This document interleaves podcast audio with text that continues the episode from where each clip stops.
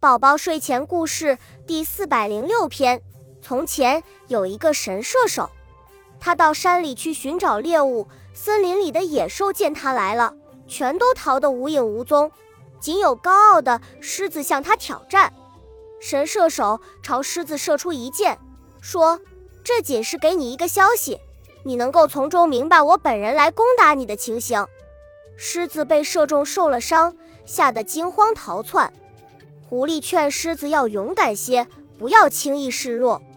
狮子回答说：“他的一支箭都这么厉害，我还怎样能经受得住他本人的打击呢？”这故事是说，要善于借助外物去攻击那些不便直接攻击的强大敌人。